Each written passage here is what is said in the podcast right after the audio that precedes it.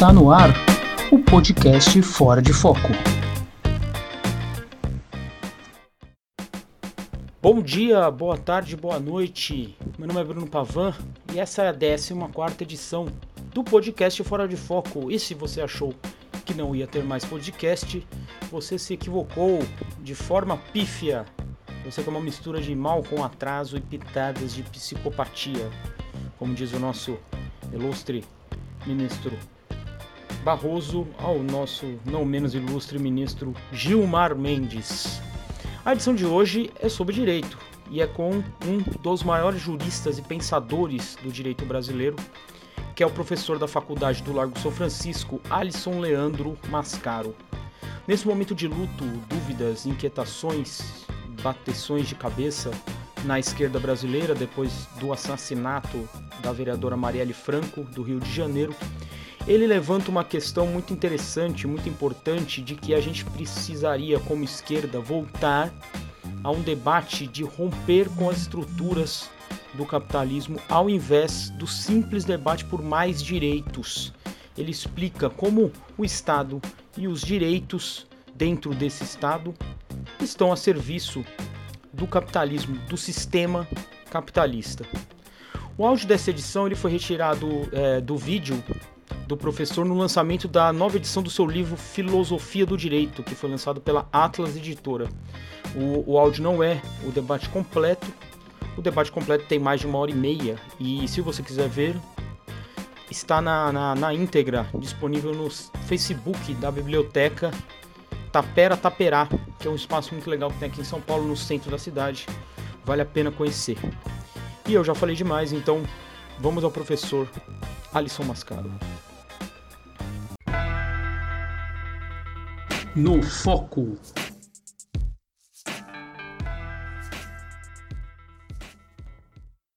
Primeira questão desta parte nova do marxismo.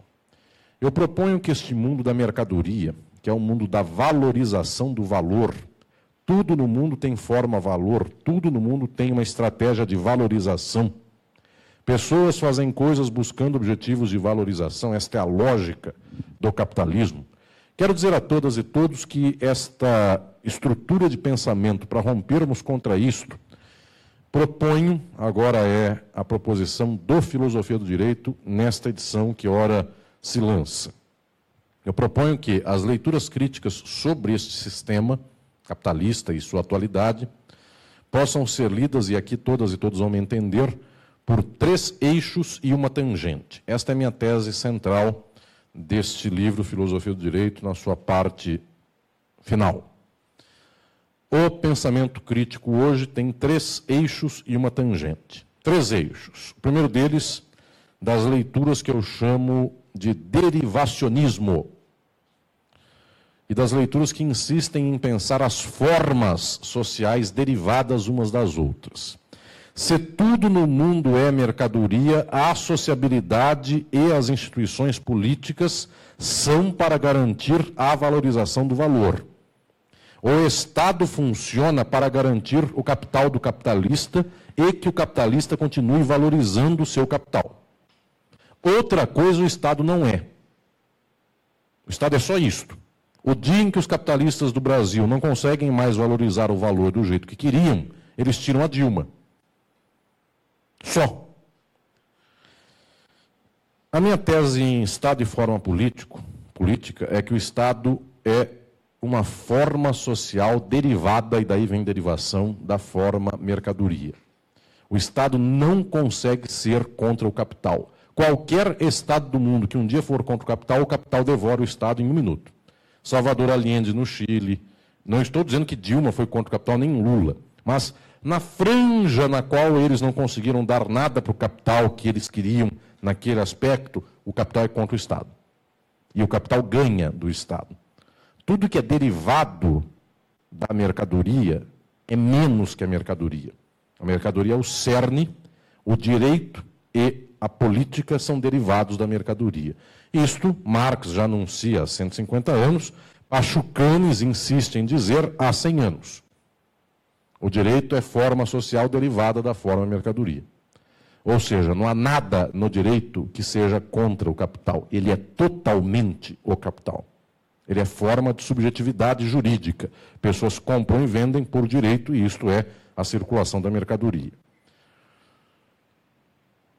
Nós tivemos alguns notáveis pensadores da derivação, alguns deles vivos. Eu diria que talvez o mais proeminente deles é o alemão Joachim Hirsch, que desde a década de 70 tem insistido em ler o Estado, não dizendo o Estado é bom, o Estado é ruim. O Estado tem, por natureza, circular a mercadoria, fazer a valorização do valor. Só. Não há nada no Estado que para de pé e que seja contra o capital. O Estado só para de pé para o capital. Assim, tantos outros que eu venho desenvolvendo aqui no livro, tantos outros teóricos do derivacionismo. Esta primeira linha, eu diria que é a linha mais sábia das leituras críticas atuais. Nós precisamos derrubar as formas que nos organizam socialmente, sendo a mais importante delas a mercadoria. Volto a dizer, até aqui nós talvez não saibamos como fazer isto, porque nós não sabemos como derrubar o capitalismo. Sequer nós pedimos. Se nós pedíssemos nas ruas e no Facebook da gente de esquerda fim do capitalismo, quem sabe, depois de 700 postagens, alguém respondia: Fulano falou que se acaba com o capitalismo assim. Só que os hipsters de esquerda, que somos nós, não postam isto pela internet. Postam coisas muito bonitas e coisas, inclusive, doloridas na luta do dia a dia, só que nós não tocamos no capitalismo.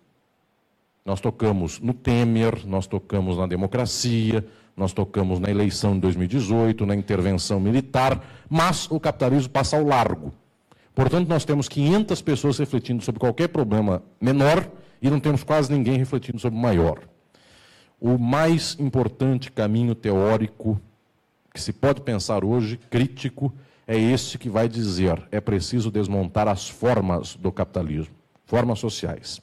Sem isso, meus prezados, não tenho ilusão de que nós consigamos ir adiante é preciso começar a dizer contra a estrutura econômica do capital e todas as estruturas políticas que estão junto consigo. Não se pode fazer elogio do Estado nem elogio do direito. Fala aqui um jurista. Não se pode fazer qualquer elogio estrutural ao direito. Nenhum. Tudo que o direito der, tira em uma semana. Só. Hoje, no Brasil, nós estamos, inclusive, em franca decadência, não é só dos tempos do, do lulismo. Com dois anos e meio de golpe, nós já perdemos o que o lulismo ganhou e nós já perdemos o que a Constituição de 88 deu. Neste ano passado, de 17 para 18, estamos começando a perder o tempo do Vargas. CLT. Mais um ano a gente perde a República. 89, 1889, porque nós vamos começar a dizer que há seres humanos que não são iguais aos outros, os imigrantes, fulanos e cicranos, ou seja, a gente está perdendo 100 anos de ganhos. Não é só perdendo a década lulista. A gente está perdendo direitos civis, e direitos civis, teoricamente, é a repulsão da, da República. E daqui a pouco voltamos à monarquia absolutista. Muito bem. Digo isto a todas e todos os presentes, é preciso insistir com as teorias que ensinam sobre as formas e a desmontagem a partir das formas. Por que essas teorias são difíceis para nós? Porque elas nos contam que não é tomando o Estado que nós mudamos a sociedade. Não é. Pode a esquerda tomar o poder, pode a esquerda ganhar a eleição. Quase nada muda no cenário do capital. Há duas leituras em conjunto com esta central. A primeira delas eu chamo dos, aqui no livro Filosofia do Direito, leitura dos alternativismos, que vem a ser esta leitura dos alternativismos. Se há a mercadoria e ela manda na sociedade, ela determina a acumulação, é o motor do capitalismo, é preciso romper com isso. Solução. Soluções que tentem construir alternativas à sociabilidade do capital. Aqui, nesta edição do Filosofia do Direito, eu falo em especial de Tony Negri e de John Holloway. Tony Negri, que tive a alegria e a honra de debater com ele faz uns quatro meses aqui em São Paulo. Teses de Negri e de Holloway. Se nós insistirmos em tomar o Estado por meio de eleições, nós gastamos uma energia imensa, só que o Estado é forma do capital. Então nós vamos operar a administração da máquina do capital. É uma energia imensa para tomar nas mãos o que não transforma a sociedade. Então, na tese de Negri, é preciso apostar na multidão. E o que seria a multidão? É a multidão que, sofrendo e sendo explorada, sabe o que é a dor do capitalismo e um dia, se esta multidão se levanta, se levanta contra o Estado e contra o direito. Porque enquanto nós que vivemos o mundo idílico da classe média de esquerda pedimos mais direitos, nós reforçamos o Estado, o dia que o povão se levantar, quebra tudo. E quebrar tudo talvez seja mais próximo de sair do capitalismo do que pedir mais direitos, ou ganhar uma eleição. Muito bem, esta noção de multidão, e observe, multidão não é partido político de esquerda partido político de esquerda é operar dentro da forma estatal e da forma capitalista. Multidão não é partido, multidão é um bando. É uma das soluções alternativistas do nosso tempo. Não está na agenda e não fiquem aqui imaginando se isto deve estar ou não na agenda, porque o dia em que a multidão se levantar, se se levantar, isso não estará em agenda nenhuma. Estará só na gota final do chega. Se isto acontecer. Tenho certeza que a classe média, neste dia, ficará em favor da ordem, até a de esquerda. Não tenho dúvida de onde estará o, onde estarão as gentes da sociedade nesse momento. Outra leitura é de John Holloway, a leitura de fissurar o capitalismo, crack capitalism. A ideia de que é preciso quebrar a estrutura da nossa sociedade nas suas fissuras, a partir das suas fissuras. Holloway abandonou a sua vida intelectual na Inglaterra e foi ao sul do México juntar-se aos zapatistas em Chiapas. É preciso instituir algum grau de vida social comunitária onde puder haver esse tipo de luta e por lá tentar fazer uma vida em comum. Esta foi a ideia dos zapatistas. É uma experiência notável embora difícil de ser replicada na medida em que esta experiência mexicana foi muito peculiarmente posta no campo das experiências contemporâneas e é um caso parcial de sucesso. Os alternativismos se baseiam numa leitura de que é preciso juntar a sociedade, juntar as massas e apostar na vontade. São leituras voluntaristas. O dia em que o povão se juntar, ninguém resiste. Essa é a ideia central. Não vou desconhecer este tipo de ideias, daqui a pouco falo delas. Mas quero falar da outra leitura que aqui eu ponho junto com derivacionismos e alternativismos, que são as leituras que insistem no problema econômico do capitalismo, econômico por excelência. Aqui estão os teóricos daquilo que eu chamo de nova daquilo que se chama de nova crítica do valor, dentre eles Robert Kurz, Anselm e App, esses dois alemães, um falecido há poucos anos, outro vivo. Insiste esta nova crítica do valor em pensar os problemas da sociedade a partir da lógica do valor no nível econômico. A sociedade capitalista não consegue acumular, não consegue dar conta de valorizar o valor nesta etapa atual, que é a etapa pós-fordista. As empresas não conseguem mais fazer lucro de tal tamanho que elas consigam valorizar sempre sua máquina. Nesse sentido, quando o capitalismo não dá conta, não dá conta mais de manter a sua lucratividade, ele começa então a estabelecer uma espécie de barbárie na sociedade. Os Estados Unidos, para dar conta da sua crise econômica, tomam o petróleo do Iraque. Para dar conta da crise, dado que o Iraque só resolveu um pouquinho da crise, os Estados Unidos invadem a Líbia. Não dá conta também de acabar com a crise, tomam o Brasil. não dá conta de acabar com o Brasil. Daqui a pouco tomam a China, tomam a Alemanha. Ou seja, o capitalismo é um sistema que vai fazendo uma autofagia e vai fazendo uma destruição dos seus próprios termos. E se nós quisermos salvar o capitalismo, nós estaremos fazendo exatamente a manutenção desse quadro de crise de modo indefinido. O que as esquerdas do mundo têm feito nas últimas 40, nos últimos 40 ou 50 anos, nas últimas cinco décadas, é salvar o capitalismo. Vejam, senhoras e senhores, não há dúvida sobre isso, Lula só quis salvar o capitalismo do Brasil. Quando deu Bolsa Família, Minha Casa Minha Vida, quando deu ProUni, quando deu é, FIES, ele só salvou o capital brasileiro. Ou seja, ao invés de acabarmos com esse sistema, nós salvamos sempre. Praticamente toda a esquerda do Brasil quer salvar o capitalismo brasileiro. Claro, a pergunta é: prefere Petrobras ou Debrecht, ou, ou ESSO, Texaco? Preferimos Petrobras. Prefere Odebrecht ou construtora da China? Preferimos a Odebrecht porque é coisa nossa. Muito bem, vejam, quando nós somos levados a estas apostas nacionalistas, nós estamos eminentemente salvando o capital. Nós não saímos da crise da valorização do valor.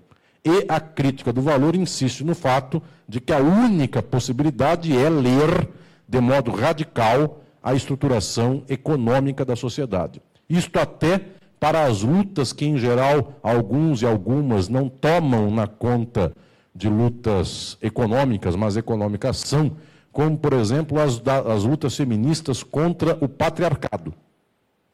No final das contas, a estruturação da sociedade capitalista é uma estruturação de uma sociedade na qual a mulher trabalha em dobro. E por trabalhar em dobro, trabalha fora de casa e trabalha no lar, e no lar o marido não trabalha, o marido economicamente consegue uma forja de poder e de hierarquia contra a mulher que constitui o nosso nível econômico do machismo na sociedade. Assim é com o racismo, assim é com uma série de dinâmicas que nós temos na sociedade. Observem, é a, aqui esta é a tese, um problema econômico na sociedade. Este é o problema central. Muito bem. Esta leitura que eu chamo de derivacionista das formas, esta alternativista e esta da crítica do valor, são os três caminhos centrais do nosso pensamento crítico hoje. Observem o que vou aqui dizer. O Estado e o direito são formas do capital. Nada, não há nenhuma ilusão de que algo no direito ou no Estado venha salvar a sociedade contra o capitalismo. Os senhores vão dizer, mas será que um dia um tucano não vai preso? A resposta é não. O Estado e o direito não foram feitos para imparcialidade, foram feitos para o domínio. E estarão do lado de quem domina. Será que um dia não colorem mais as prisões e deixam de ser apenas prisões de negros e negras? Não se a estrutura da sociedade é uma estrutura do capital e o capital é branco, não há razão pela qual o branco será preso. Só isto. Não há lógica aqui de organização social a partir de uma certa imparcialidade presumida do Estado e do direito. São derivados da forma mercadoria. Insisto com isto, sem ilusão. Alternativismos e crítica do valor. A diferença entre ambos. Os alternativismos acham que o povão um dia se levanta e, ao se levantar, ferem a sociabilidade do capital. A crítica do valor insiste, pelo contrário, de que o dia que o povo se levanta, se levanta para pedir emprego. E, portanto, salvam o capital. E as massas, quando se levantarem, alguém dará a essas massas Bolsa Família e, portanto, as massas ficarão bem empregadas. Ou seja, um aposta que há uma solução alternativa, o outro aposta que há a hecatombe do capitalismo e nós deveríamos, inclusive, se fôssemos mesmo de luta, acelerar a hecatombe. Porque toda vez que colocamos band-aid nesse doente, ele não morre. É doloroso pensar assim. Só que observem que 98% dos lutadores e lutadoras de esquerda do Brasil querem salvar o capitalismo do Brasil.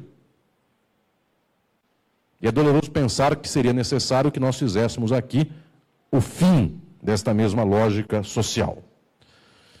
Muito bem, como é que se resolve isso? Eu falei para todas e todos que aqui no Filosofia do Direito eu apresento três eixos centrais e um de tangente. É porque agora eu vou para a tangente, sem a qual não se resolve este quadro. Tangentes da crítica contemporânea, tangentes do marxismo. Chamo de tangente porque aqui estão pensadores muito próximos de uma leitura marxista, mas alguns deles se declaram marxistas, outros não se declaram, mas vivem no mesmo caldo, vivem no mesmo momento teórico e há uma tangente entre eles. Eles estão próximos. Muito bem. Este eixo de tangente há de se perguntar, em primeiro lugar, por que as pessoas não se levantam. A vida de todos os seres humanos é miserável, os vão dizer, mas quem ganha bem não tem vida miserável. Quem ganha bem trabalhando no escritório tem um chefe miserável, tem um colega de mesa do lado miserável. Os senhores vão falar, mas a fulano de tal é juiz o juiz da outra vara do fórum o odeia, aguenta o WhatsApp da juíza do Rio de Janeiro que contou ofensas contra é, é, a Marielle e não tem o que fazer porque é o emprego dele. As pessoas vivem muito mal, ainda que ganhando 10 mil reais, 5, 2, 30, 50. A vida é péssima. E ganhando 50 mil, alguém vai para Miami e o outro não foi. Ou seja, nunca é suficiente o dinheiro. Porque a vida é do dinheiro. O que nós devemos romper é com a lógica do dinheiro.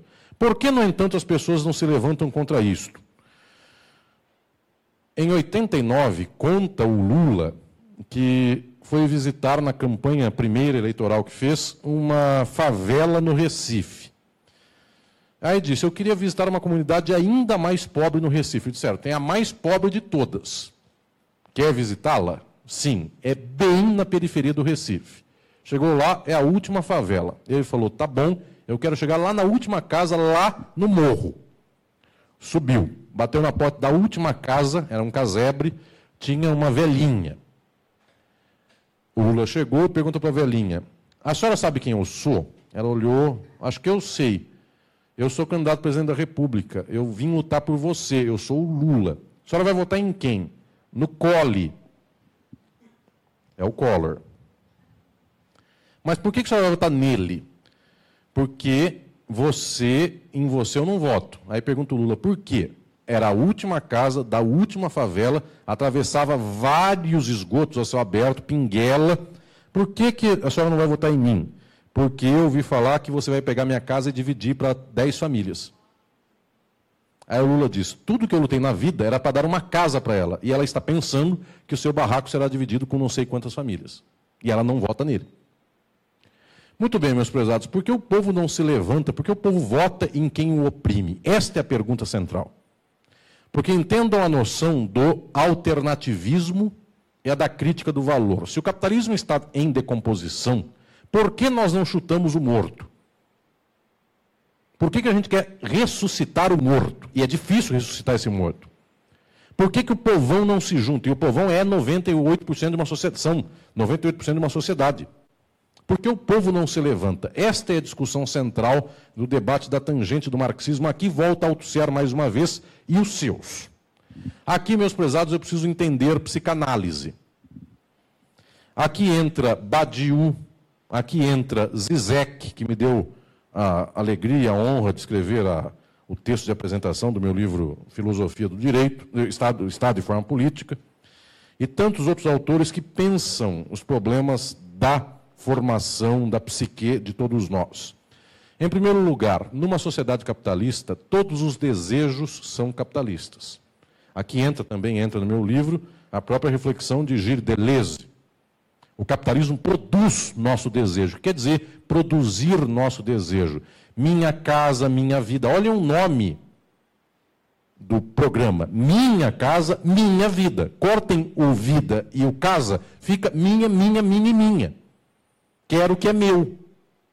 Isso é um programa de esquerda. Diga-se de passagem. É o que se chama de esquerda. No final das contas, nós somos produzidos para desejar o capital. Quem é rico é feliz, quem é rico tem tudo, quem compartilha não tem nada. Há estudos que dizem, não sei se o Antônio tem notícia disso, que se alguém falar vendo sopa e tiver um caldeirão desse tamanho, As pessoas não pagam ou pagam, não querem pagar tanto pela sopa. Se as pessoas pegarem a mesma sopa, colocarem num potinho de isopor, pagam três vezes mais o preço.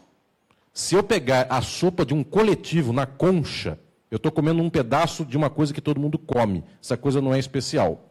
Se vier embalado para mim com um plastiquinho por cima, eu pago três ou cinco vezes mais caro, mas aquela porção é só minha. Uma torta holandesa que se corta em 12 pedaços, a pessoa não quer. Mas se for feita num quadradinho, ou a minha tortinha holandesa, eu pago 20 reais pelo pedaço. Porque o que é meu é muito meu. Minha casa, minha vida, meu doce, minha comida. Nós não gostamos de bandejão. Nós não gostamos de sopão coletivo. Ou seja, nós não gostamos, esqueçam bandejão, torta holandesa e, e qualquer coisa. Nós não gostamos do coletivo. Nós temos péssima relação com o coletivo. Inclusive, nós estamos 60 anos depois, estamos em 2018. Faz aqui 60 anos do maio de 68, 50 anos do maio de 68, mas vem antes disso aquilo que vou dizer, a revolução sexual Começou há quase 60 anos e até agora nós estamos pedindo a minha mulher e o meu marido.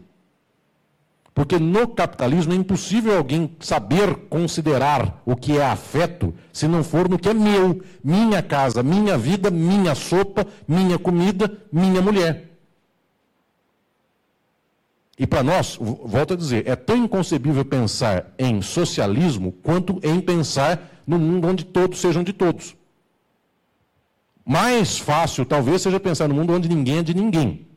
Porque aí é o mundo da internet. Ou seja, as pessoas têm uma espécie de gozo muito personalista, de gozo narcísico. Então as pessoas gozam quando postam foto bonita no Facebook com tratamento e fazendo assim com a testa para ver se melhora a sua fisionomia. Este gozo é ninguém é de ninguém. No máximo, alguém é de alguém, mas todos são de todos, é inconcebível para nós. Há 50 anos já houve uma revolução dos costumes. Nossa geração é pior do que a anterior. Não há um hippie aqui nesta sala. E o hippie não é o melhor que a sociedade já poderia produzir em todos os tempos. Apenas nós somos piores que eles. Só. Nós somos hipsters coxinhas. Como alguém mostrou para mim um dia, é, um orientando meu, cochipsters. Enfim. Um hippie é muito melhor. Observem que estou dizendo aqui, a dificuldade em romper com um afeto possessivo não é porque nosso coração é malvado, é porque nossa sociedade é capitalista. Como é que nós vamos dividir uma coisa se todo o resto nós não dividimos?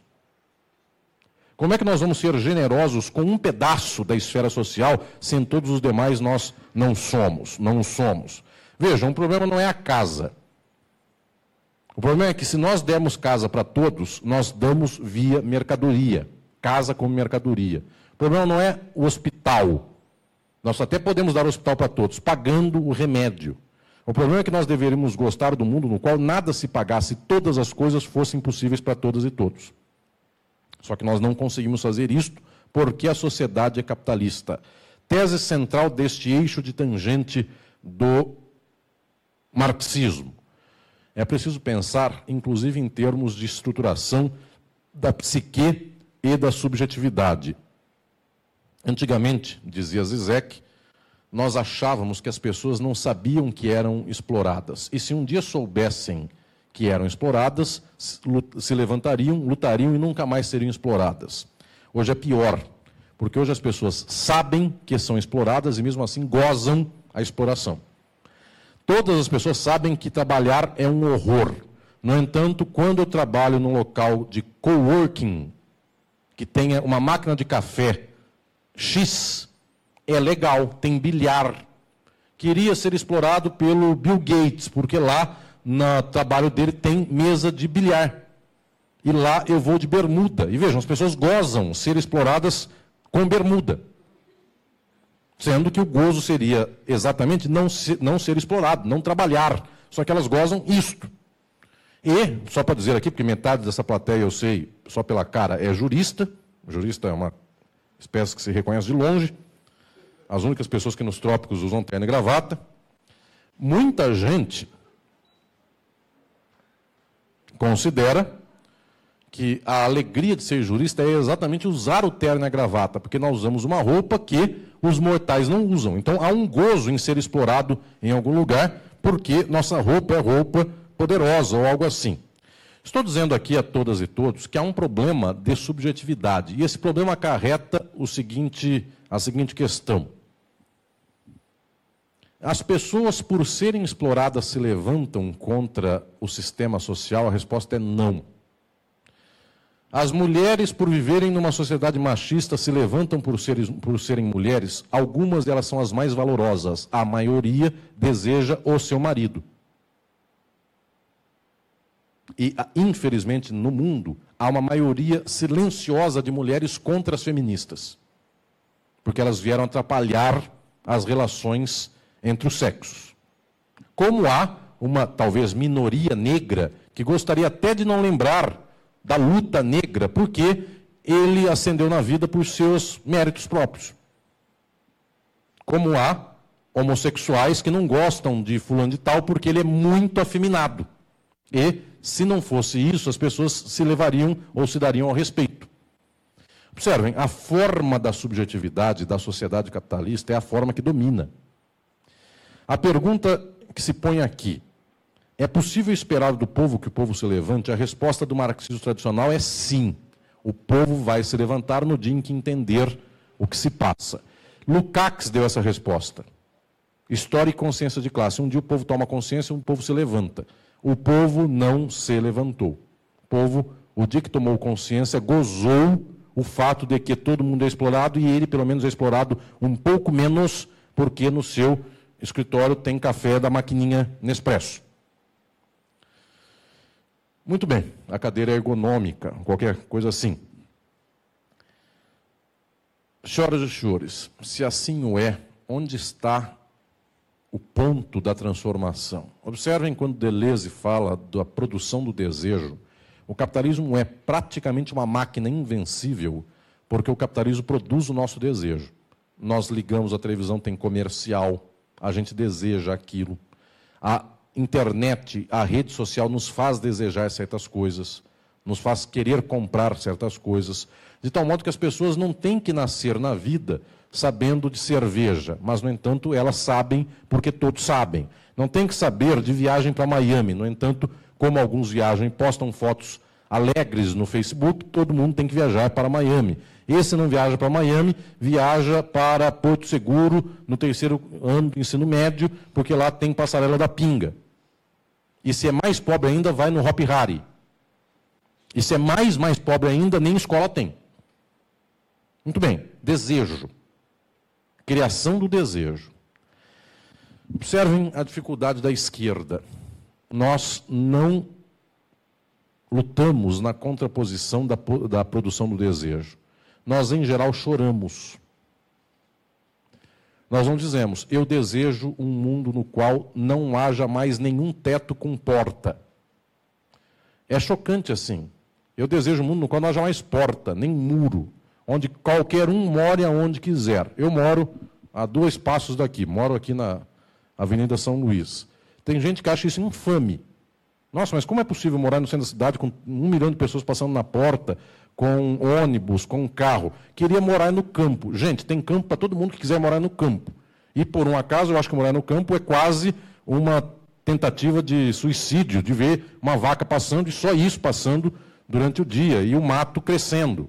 Enfim, preciso ver gente do meu lado, isso é o meu gosto. O que eu quero dizer é que, mais ou menos, se não tivesse porta no mundo, gente que gosta de mato vai para o mato, gente que gosta de urbe vai para urbe. O problema é que gente que gosta de mato mora na urbe porque é o único lugar que tem para morar. E gente que mora, que gosta de urbe, está morando no mato, porque só lá que tem emprego. Estou dizendo com isso, senhoras e senhores, que o nosso sistema de mundo deve produzir algo ainda melhor que isso. O que é melhor que isso? Gostaria de viver num mundo onde não houvesse nada que intermediasse a minha relação com aquilo que eu gosto. Ou seja, eu gostaria de nada fazer durante o dia e de pintar quadros de noite. No entanto, tenho que trabalhar no telemarketing. Eu gostaria simplesmente de pintar quadro. Este desejo deveria nos orientar. E isso se chama socialismo. Porque, infelizmente, numa sociedade da mercadoria, as pessoas precisam trabalhar. E o trabalho podia ser abolido. Mesmo.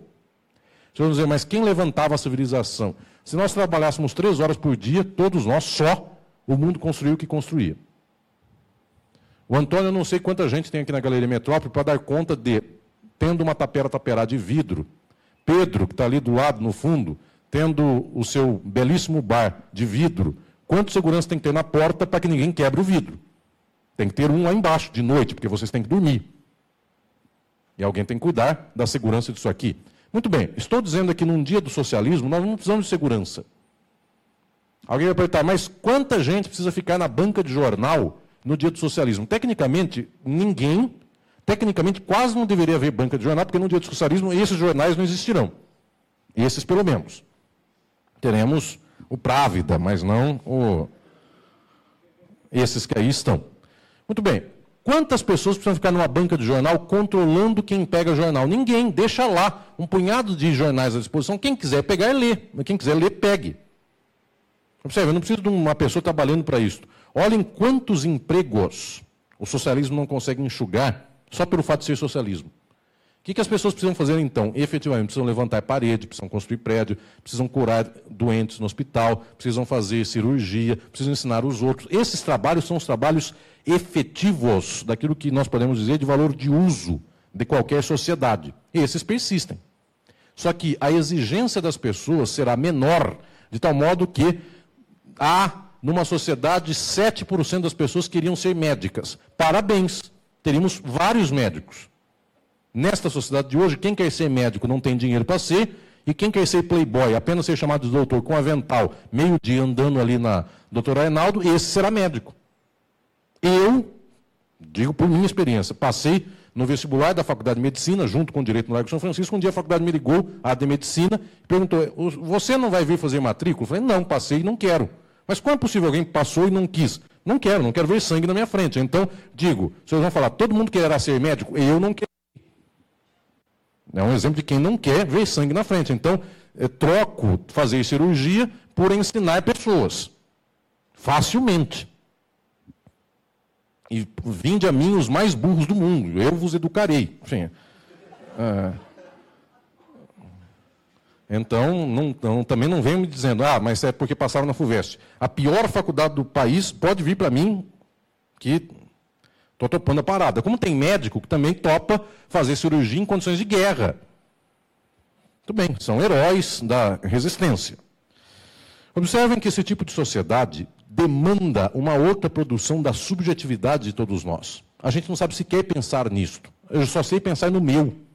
Eu não sei pensar o que é um projeto coletivo. Enquanto nós não produzirmos o desejo coletivo, não vai para frente o mundo.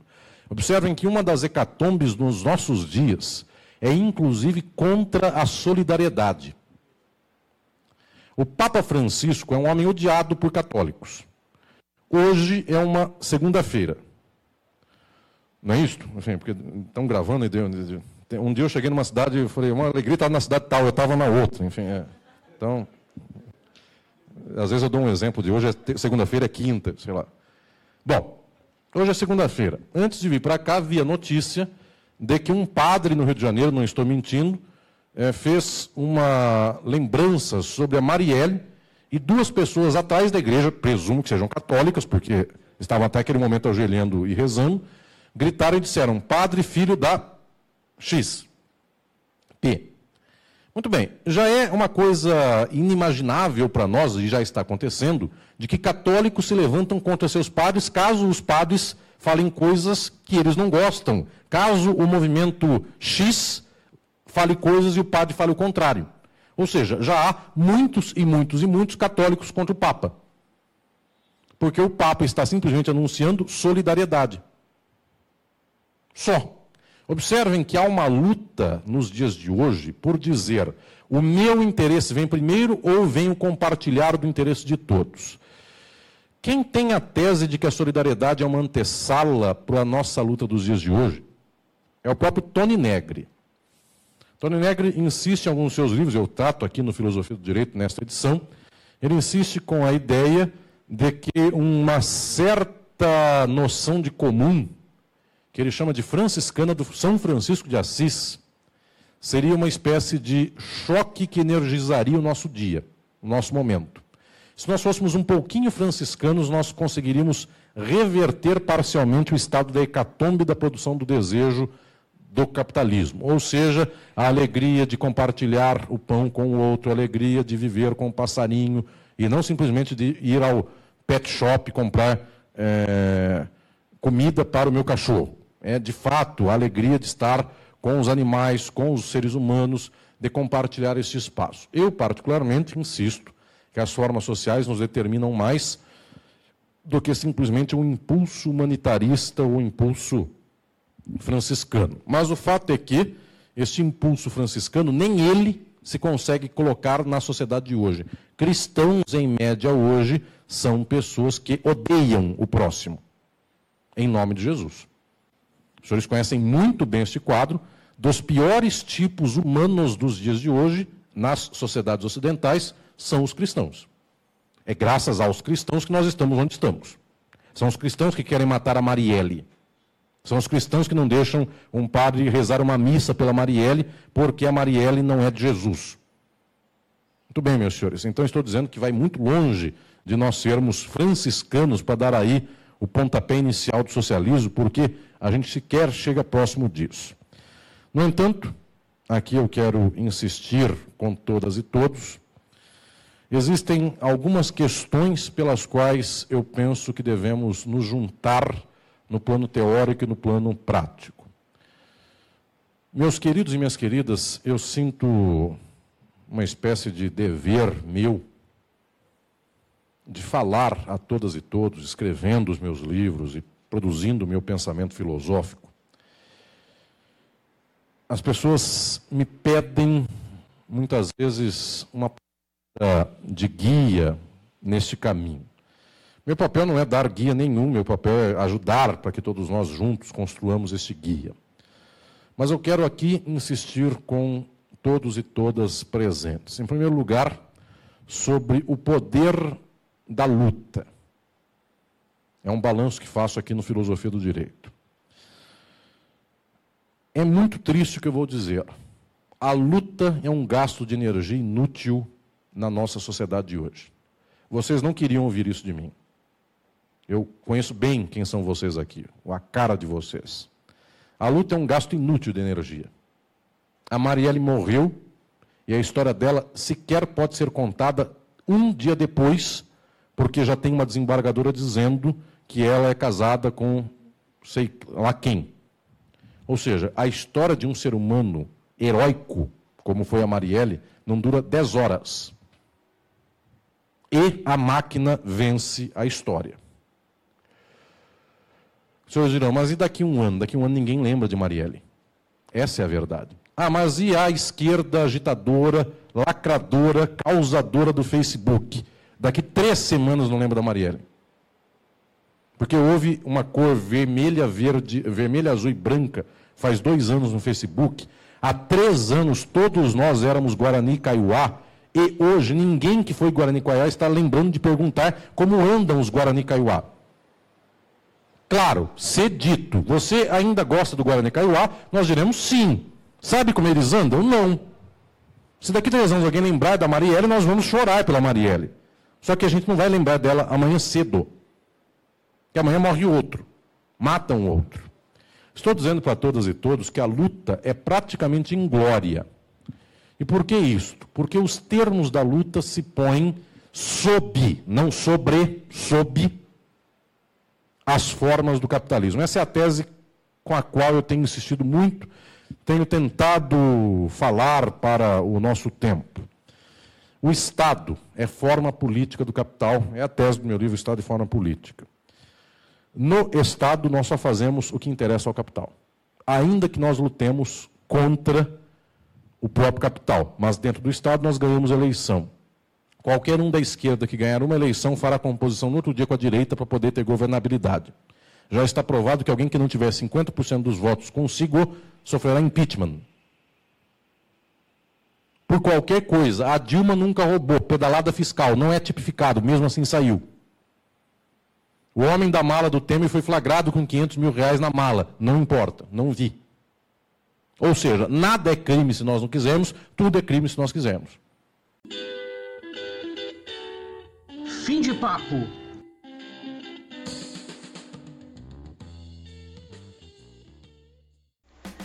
E chegamos ao fim de mais uma edição do podcast Fora de Foco.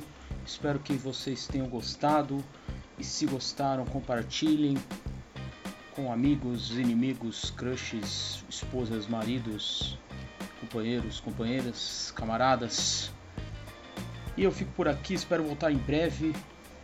Visitem o fora de foco blog.com. O blog não é só o podcast, tem alguns textos lá também. Então, é isso. Acabou o programa. Um abraço.